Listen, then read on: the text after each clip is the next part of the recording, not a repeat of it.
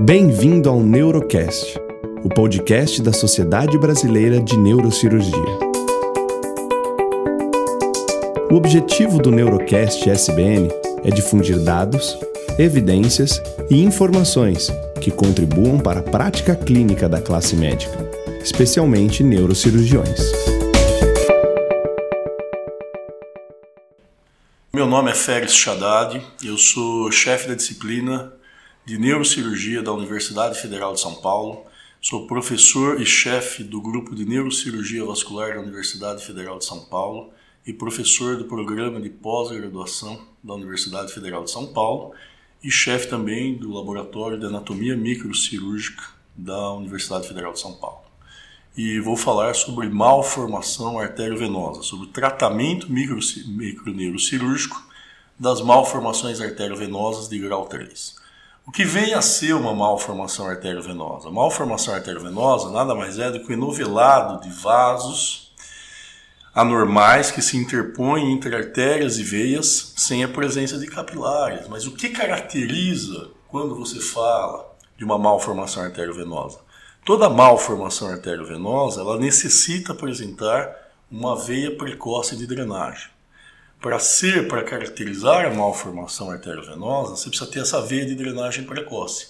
Caso você tenha um suposto unidos, mas não tenha essa veia de drenagem precoce, você entra em outro campo das malformações que seriam as, as angiopatias proliferativas.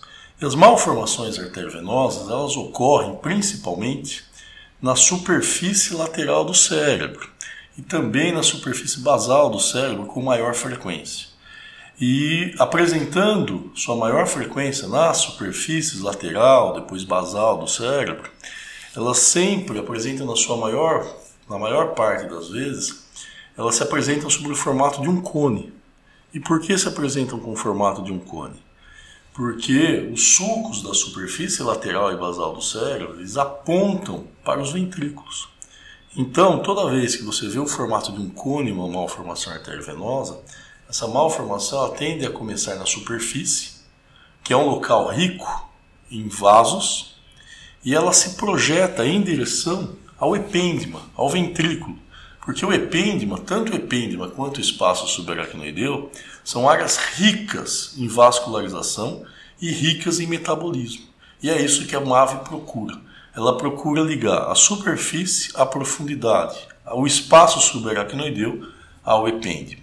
A malformação também depende, malformações lobo, é, girais, malformações de lóbulos, passam a apresentar outras configurações, como formato circular, quadrangular, retangular, é, dependendo da localização e da extensão da malformação. As malformações elas podem ser rotas e não rotas. As rotas hoje não há. É, é, as rotas sempre se caracterizam hoje por tratamento. As não rotas não é o caso da aula, mas a gente poderia discutir trabalhos do, da, se tratamos ou não tratamos. E se tratamos, qual é a melhor forma de tratamento. Uh, das malformações arteriovenosas, toda vez que eu me proponho a tratar uma malformação, seja rota, seja não rota, primeira coisa que eu tenho que saber é sobre a história natural das malformações. O risco de hemorragia, risco de mortalidade e risco de morbidade. Então, primeira coisa, eu tenho que conhecer a malformação.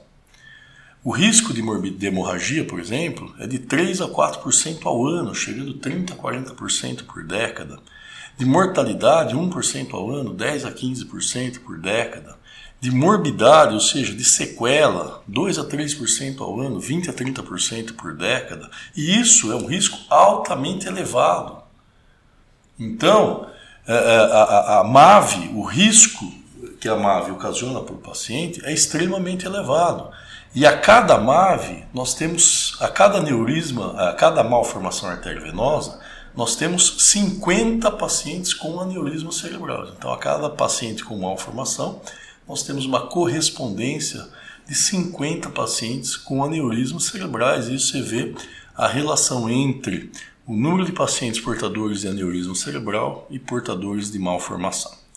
Uma vez conhecido a história natural do paciente, eu tenho que conhecer o quê? A história natural dos pacientes portadores de MAV, eu tenho que conhecer as características da malformação. Para daí sim saber se eu vou, pô, tenho condições de tratar ou não tenho condições de tratar. E o que leva às considerações da malformação? Eu tenho que saber os tipos de vascularização da malformação arteriovenosa, se são vasos arteriais, corticais, provenientes de cerebral anterior, cerebral média, cerebral posterior, ou se tem envolvimento de coroideias, ou se tem envolvimento de vasos perfurantes. Haja vista que nós temos quatro tipos de vasos na cabeça: corticais, coroideias, principalmente coroideia, quando envolve anterior, póstero, lateral, quando envolve sistema ventricular lateral, ou terceiro ventrículo, coroideia póstero medial. É, artérias perfurantes, e aí nós temos quem? As lentículas estriadas, e o outro grupo são as tálamo perfurantes, as lentículas estriadas irrigando os núcleos da base e as tálamo perfurantes irrigando o diencéfalo. São os quatro tipos arteriais supratentoriais que fazem parte do que fariam, fazem parte de uma irrigação de uma malformação arteriovenosa. Baseado nisso, eu tenho que conhecer as características da malformação, eu tenho que conhecer as características intrínsecas do, da, da malformação, quanto correspondência à vascularização, quanto correspondência à drenagem venosa.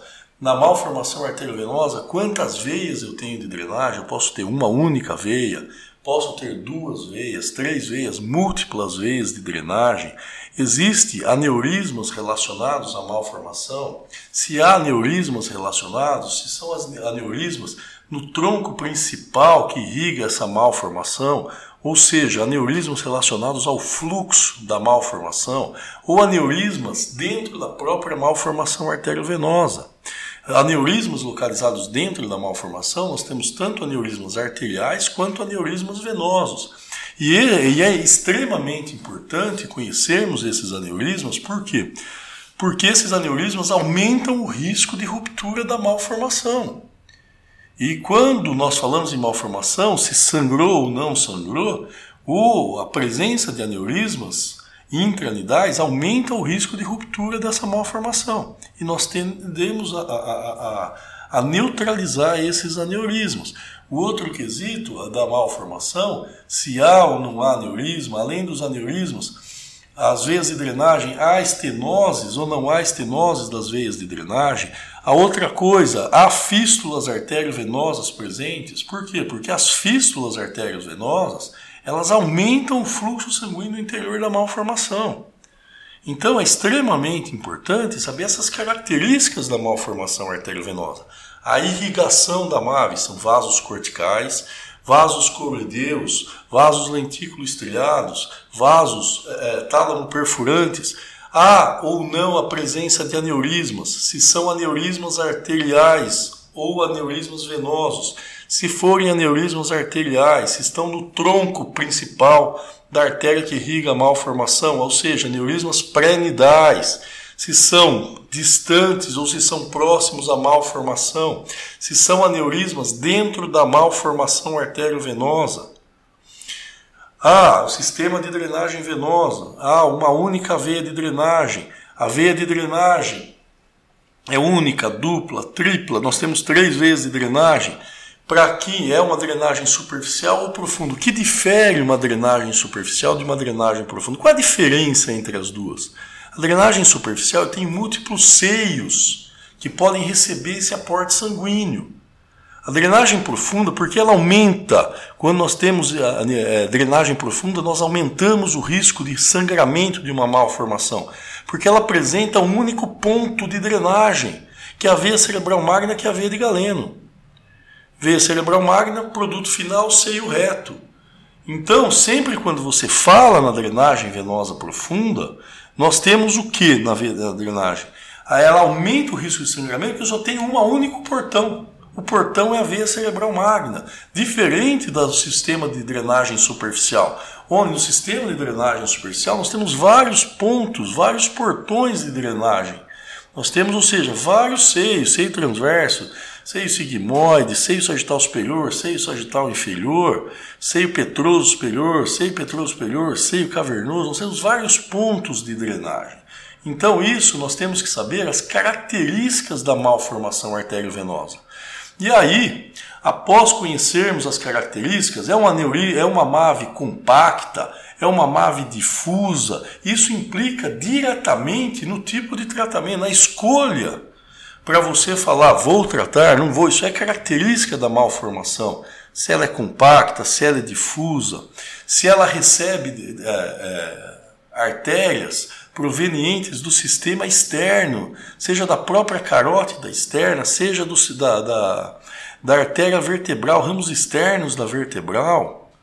Principalmente toda patologia, principalmente as malformações, são é, patologias que aderem à superfície, elas podem puxar os vasos extrínsecos que irrigam os envoltórios, que irrigam as meninges, ou seja, as artérias meninges. Por isso que muitas, sempre quando você tem malformação arteriovenosa, você precisa avaliar o que? A drenagem, a, a, a, se há o toque da malformação com as meninges. Porque quando há o toque de, da malformação com as meninges, o que, que nós temos? Ela pode recrutar as artérias, as, as artérias externas, ramos da carótida externa e ramos da artéria vertebral. Ou seja, eu posso ter artéria meninge envolvida. Então é isso que nós temos que avaliar. Nós temos que avaliar o sistema de comunicação entre as artérias, artérias como artéria comunicante posterior, comunicante anterior, anastomose, pericalosa anterior, pericalosa posterior, que são anastomoses normais do cérebro. Que nós temos que estão muito eh, evidentes, às vezes estão evidentes nas malformações arteriovenosas.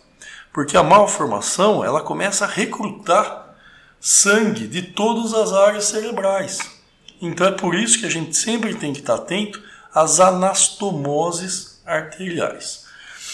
E a partir daí, nós conhecemos até o momento que as características, a história natural da malformação arteriovenosa. Nós conhecemos, nós conhecemos as características anatômicas da malformação arteriovenosa.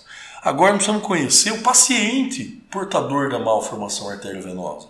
Por quê? Porque o paciente, nós temos que avaliar a idade do paciente, para saber se nós vamos tratar ou não vamos tratar.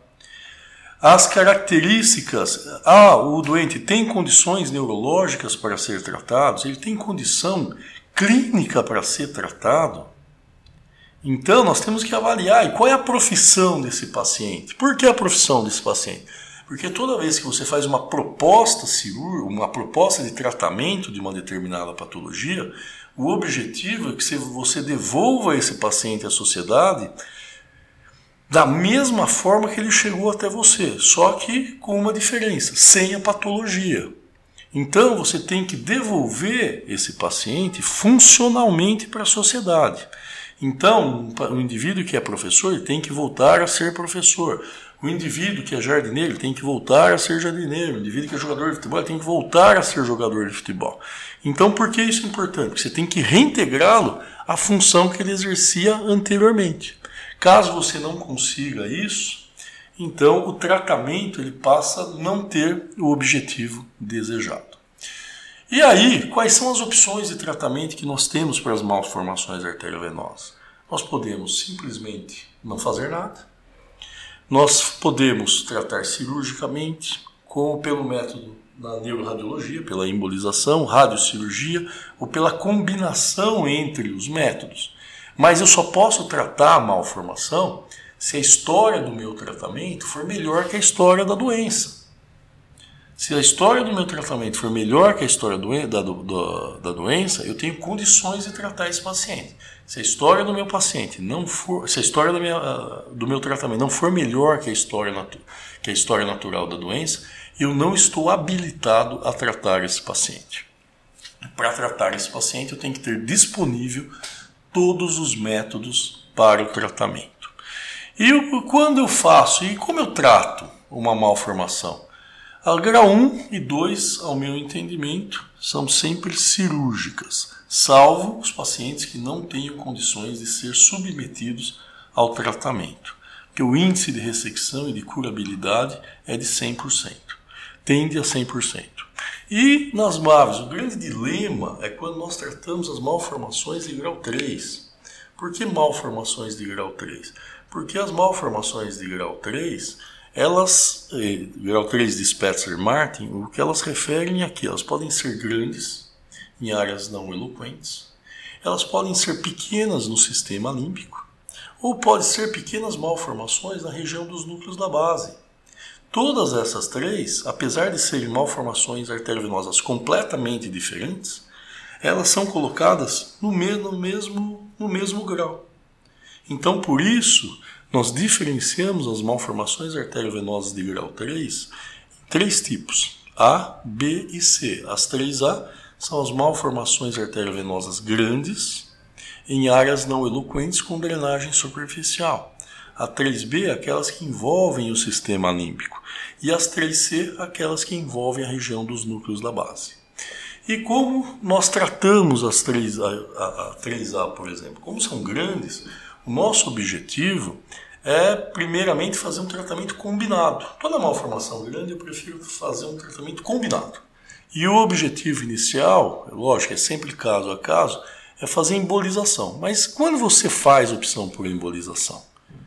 Eu faço a opção por embolizar o que? Quando eu quero um paciente embolizar. Muitas vezes a embolização ela pode ser prejudicial a, a, a você muitas vezes ir direto à tática cirúrgica. Porque uma embolização, por exemplo, ser uma embolização bem feita, ela precisa fazer o quê? Qual é o objetivo de uma embolização bem feita?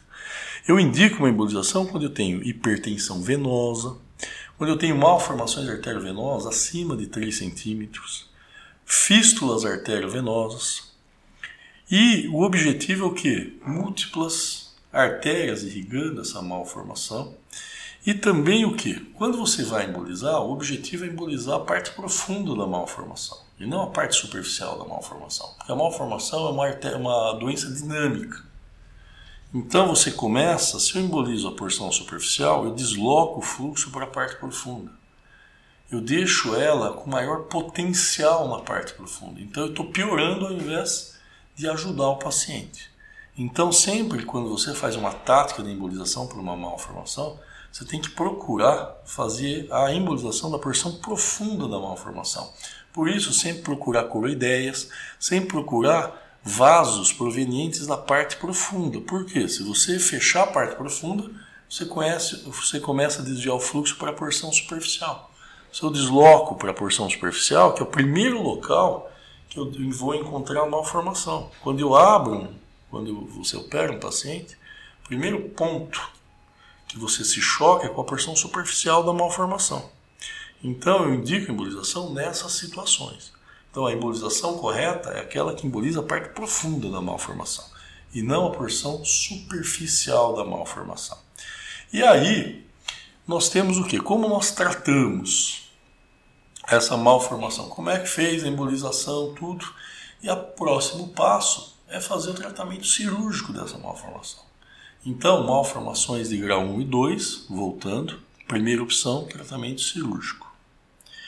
Quando no paciente não há condição clínica para o tratamento, a opção é a radiocirurgia, ao meu entendimento.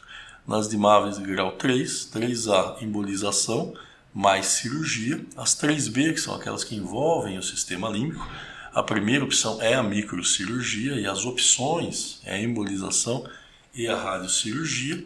E a 3C, que é aquelas que envolvem a região dos núcleos da base, a primeira opção é a radiocirurgia mas algumas, principalmente na, no finger anterior, finger posterior da ínsula, malformações que envolvem a ínsula, cabeça do caudado, superfície superior do tálamo, pulvinar do tálamo, são malformações, fissura coroideia, são malformações cirúrgicas, onde a primeira opção é a embolização mais cirurgia ou pura e simplesmente a cirurgia.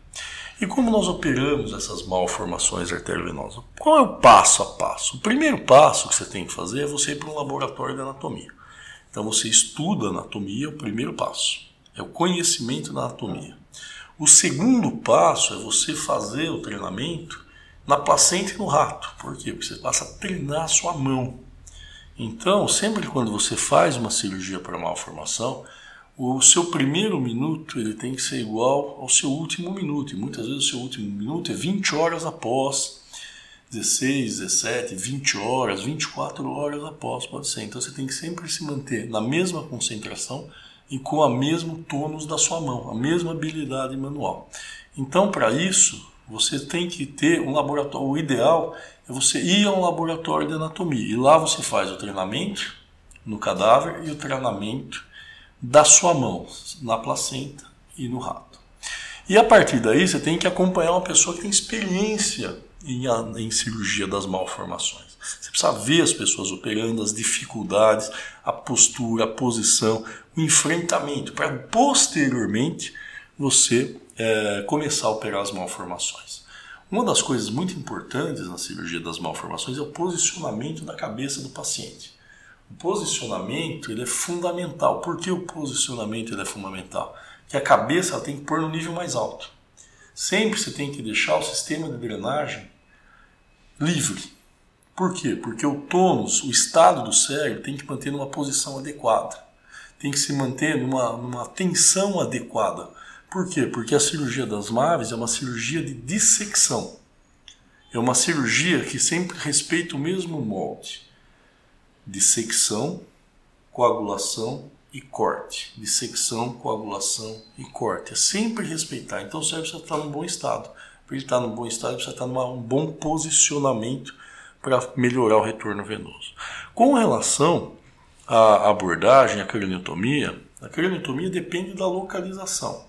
Mas ela tem que ser ampla. Ela tem que ser tão ampla que ela tem que expor a MAVE e o tecido normal ao redor da MAVE. Porque no princípio da malformação, o importante é você manter no espaço subaracnoideu. Esse é o primeiro importante. Você expõe, você expõe a malformação, você vai ter o que? O tecido normal e o tecido da malformação. Porque é, o tecido, você precisa ter os landmarks anatômicos para trabalhar na malformação. E o primeiro step é o que? Você tem que se manter no espaço subaracnoideu. Se você mantém no plano aracnoideu, é, é, é, você evita o sangramento. Então você tem que manter no plano aracnoideu. Se você mantém no plano aracnoideu, você evita a lesão de vaso. Se você evita a entrada na malformação, você evita o sangramento. Porque se eu entro na malformação, começa a ter sangramento. E o sangramento, o sangue, ele ocupa o espaço subaracnoideu e o espaço é, pial. E aí você perde as referências anatômicas, você perde os seus landmarks. E aí a malformação começa a sangrar e você corre o risco de lesar tecido cerebral normal. Então, por isso, quando a gente fala das malformações, o primeiro passo da craniotomia, uma craniotomia ampla, expondo a malformação e o tecido cerebral normal. Próximo passo é dissecar aracnoide. É você eliminar aracnoide, é se manter no plano aracnoideu, para que você o que? Exponha a malformação. O outro passo, como é que você faz essa eliminação da aracnoide? Você vai circunferenciando a malformação. Você sempre disseca a malformação circunferenciando no mesmo plano. E aí vai descendo o plano, sempre circunferenciando. Por quê? Porque à medida que você vai fechando um vaso, como é uma doença dinâmica, ela vai deslocando o fluxo para outra região. Então, por isso, a dissecção é sempre circunferencial. E aí nós vamos esqueletizando os vasos. Porque nós temos vasos que terminam na malformação e vasos que vão para malformações, mas ele emite apenas ramos e passam pela malformação e irrigam o tecido cerebral normal. Então, sempre quando você vai ver uma malformação, você tem que prestar atenção em que se os vasos terminam na malformação ou se os vasos eles passam pela malformação. E isso, quais são os melhores exames para você planejar a sua cirurgia? Eu sempre vejo a ressonância, com angiografia. A angiografia me dá o padrão dos vasos, a ressonância me dá a localização das malformações. Então eu sempre vejo ressonância, angiografia. E sempre que eu estiver próximo à área motora, o que, que eu faço? Eu área, uma área eloquente, eu faço uma tractografia dos meus pacientes para ver a relação dos vasos, da malformação, da proximidade da malformação em relação aos tratos cerebrais, principalmente referindo ao trato cortico-espinhal, ao trato genículo calcáreo. É, depois eu faço a dissecção e muitas vezes eu demoro horas removendo o aracnoide. O mais importante é você remover a aracnoide, porque você vai expor a malformação. E aí vai fazendo essa dissecção circunferencial. Uh, esqueletizamos a malformação e a partir daí você vai retirando, sempre fazendo esse movimento da malformação. A partir daí você vai aprofundando na malformação. Se muitas vezes você não consegue visualizar uma malformação profunda, você pode seguir seja artéria, seja veia, mas qual é o fator fidedigno que quando você segue uma malformação, para você encontrar a malformação, é o sistema de drenagem. Então a veia é o fator fidedigno da malformação arteriovenosa. E outra coisa que você tem que prestar atenção na malformação é sempre procurar não lesar a veia na sua dissecção. E sempre procurar notar se a veia ela vem antes ou se ela vem depois da malformação, no final da malformação. Toda vez que a veia vem antes da malformação, você tem que sempre se preocupar em não lesar a veia em observar. Sua tática cirúrgica ela tem que ser o quê? Sempre fugindo da veia. Você pode dissecar a veia, aí quanto maior a sua experiência, maior é a sua chance de não ter a lesão venosa, mas você sempre procura observar a posição da veia em relação à malformação arteriovenosa. Sempre procure, se você não consegue visualizar a malformação e você visualiza a veia, você segue a veia para chegar à malformação arteriovenosa mas sempre procure ter a localização se a veia está visual, será visualizada precocemente ou no, apenas no final da cirurgia. Então, nas malformações arteriovenosas, aí independe da, da sempre você observa o paciente em primeiro lugar. Você observa então, para resumir a malformação, e observa o que? Eu observo as características, a história natural das malformações arteriovenosas. Depois eu olho as características da malformação, as características intrínsecas da malformação arteriovenosa.